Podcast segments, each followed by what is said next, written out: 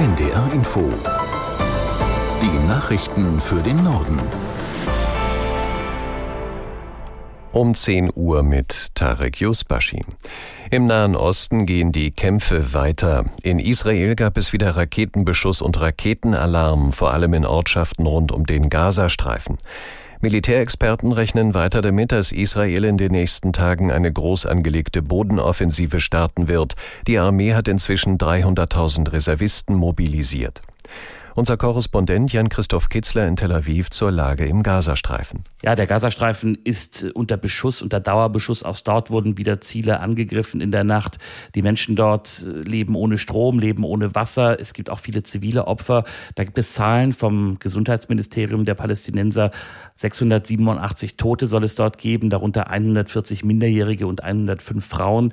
Aber viele Menschen sind offenbar noch unter den Trümmern, werden dort vermisst. Die Krankenhäuser funktionieren dort nicht richtig. Da ist die Lage wirklich prekär, da droht eine humanitäre Katastrophe. Die EU-Außenminister beraten heute in einer Krisensitzung über den Krieg zwischen Israel und der radikal-islamischen Hamas. Die Beratung findet in Omans Hauptstadt Maskat statt. Der EU-Außenbeauftragte Borrell und mehrere EU-Minister nehmen dort an einem Treffen mit dem Golf-Kooperationsrat teil. Aus Brüssel Stefan Überbach. Wie soll Europa auf die groß angelegten Terrorattacken der radikal-islamischen Hamas in Israel reagieren? Beim Krisentreffen der EU-Außenministerinnen und Minister steht auch die Zukunft der europäischen Finanzhilfen für die Palästinensergebiete zur Diskussion. Gestern hatte die EU-Kommission angekündigt, alle Hilfszahlungen auf den Prüfstand zu stellen. Es müsse zusätzlich zu den bereits bestehenden Kontrollmechanismen sichergestellt sein, dass die EU-Gelder Terrororganisationen keine Anschläge gegen Israel ermöglichen würden, auch nicht indirekt. Ausgenommen von der Überprüfung ist die humanitäre Unterstützung der palästinensischen Zivilbevölkerung. Die Europäische Union ist seit Jahren der weltweit größte Geldgeber der Palästinenser. Bundeskanzler Scholz und Frankreichs Präsident Macron sind zum zweiten Tag ihrer gemeinsamen Regierungsklausur in Hamburg zusammengekommen. Unter anderem soll es in den Gesprächen heute um Energiepolitik sowie Chancen und Herausforderungen künstlicher Intelligenz gehen. Insgesamt erhoffen sich beide Länder, ihre Beziehungen zu verbessern. Nach der Landtagswahl in Hessen könnten schon heute Sondierungsgespräche beginnen. Die CDU, die bei der Abstimmung am Sonntag deutlich stärkste Kraft geworden ist, will zunächst die Grünen dazu einladen.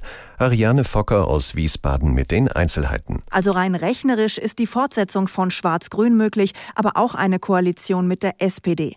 Ministerpräsident Boris Rhein von der CDU hat aber auch angekündigt, mit der FDP sprechen zu wollen. Er geht ganz selbstbewusst in die Sondierungen. Im HR gestern Abend hat Rhein nochmal den großen Abstand zu SPD und Grünen betont. Das müsse sich auch in einem Koalitionsvertrag niederschlagen. Sowohl die Grünen als auch die SPD stehen für Sondierungsgespräche bereit. Die SPD hat sogar schon das Personal dafür aufgestellt. Mit dabei ist die SPD-Landesvorsitzende und Bundesinnenministerin Nancy Faeser. Jetzt fehlt nur noch die offizielle Einladung der CDU an die SPD. Das westafrikanische Liberia wählt heute ein neues Parlament und den Staatspräsidenten. Insgesamt stehen 20 Kandidaten zur Wahl. Aus Rabat Jean-Marie Magro. Ernsthafte Chancen können sich wohl nur drei Kandidaten ausrechnen. Amtsinhaber George Ware sowie der Ex-Vizepräsident Joseph Boakai und Geschäftsmann Alexander Cummings. Sollte es im ersten Wahlgang niemandem gelingen, mehr als die Hälfte der Stimmen auf sich zu vereinbaren, kommt es zu einer Stichwahl. Liberia liegt in einer Region, in der sich zuletzt häufig Militärs an die Macht putschten. Nachbarstaaten sind etwa Guinea, Mali und Burkina Faso. Die liberianische Bevölkerung ist eine der jüngsten auf der ganzen Welt. Fast zwei Drittel der rund 5,4 Millionen Einwohner sind jünger als 25 Jahre. Die für sie entscheidenden Themen im Wahlkampf sind die ökonomische Perspektivlosigkeit, Misswirtschaft und Infrastruktur. Das waren die Nachrichten.